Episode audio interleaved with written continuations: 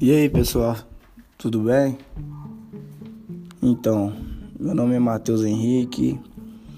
Vou falar um pouco hoje sobre as reações químicas, defini-las, dizer alguns tipos, quando ocorrem e os exemplos, alguns exemplos.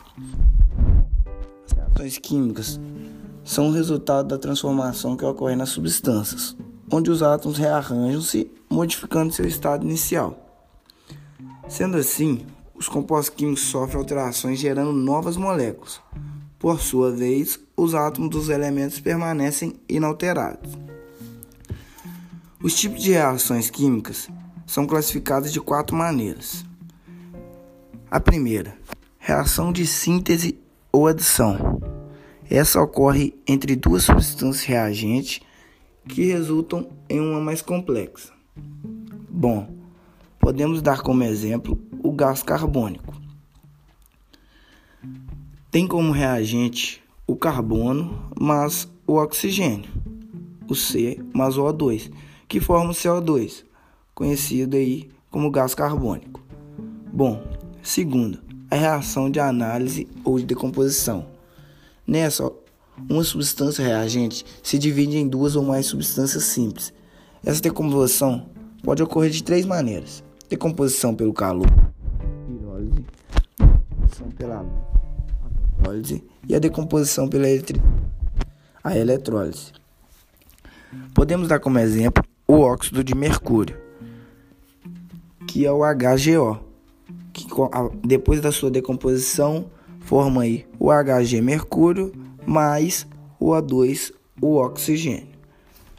Bom, a terceira é a reação de deslocamento que é também chamada de substituição ou simples troca.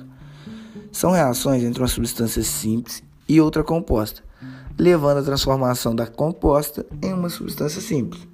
Bom, podemos dar como exemplo simples troca entre o ferro metálico e o ácido clorídrico, onde o ferro mais o ácido clorídrico forma aí um produto entre o hidrogênio mais o FSL2.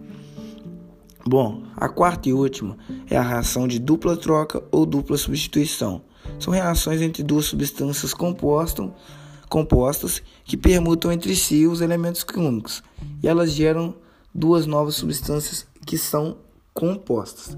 Bom, podemos dar exemplo aí a ligação entre o cloreto de sódio e o nitrato de prata. Bom, o cloreto de sódio ligado mais aí ao nitrato de prata forma aí o AgCl mais o NaNO3, realizando assim essa permutação e essa dupla troca. O cloro liga aí ao a prata e o, o sódio faz ligação com o NO3. Quando ocorre uma reação química? Vai depender da condição da temperatura, da concentração de substâncias e da superfície de contato entre os elementos químicos. Para as reações químicas poderem ser definidas de maneira rápida ou lenta. Lembrando que as reações gasosas são mais rápidas, porque as moléculas conseguem se mover rapidamente e se chocarem. Já as reações entre os componentes sólidos são lentas, devido à compactação dos átomos. Bom, Sendo assim, uma reação química ocorre quando duas ou mais substâncias entram em contato, gerando as tais ligações químicas, que resultam em uma nova substância. Para que ela ocorra, os reagentes presentes nas reações químicas devem ter a afinidade química para reagirem. Podemos notar que as reações químicas endotérmicas absorvem energia, visto que a energia química ou entalpia dos reagentes é menor que a dos produtos. As reações químicas exotérmicas liberam energia, pois a energia química dos reagentes é maior que a dos produtos.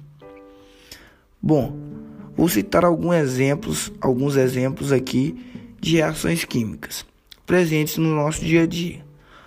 Podemos falar sobre o processo de digestão, a preparação de alimentos, o cozimento, a combustão dos veículos, no motor aí.